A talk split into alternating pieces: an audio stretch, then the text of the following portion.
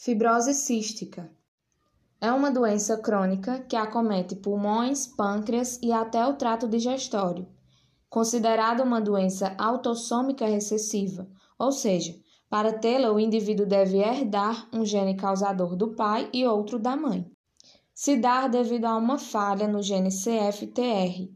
Ela leva à produção do suor salgado, produção excessiva das secreções e má absorção de nutrientes. Outros sintomas são prolapso retal, que leva ao ganho de peso lento e defecação anormal, pólipos nasais e tosse com a presença de muco.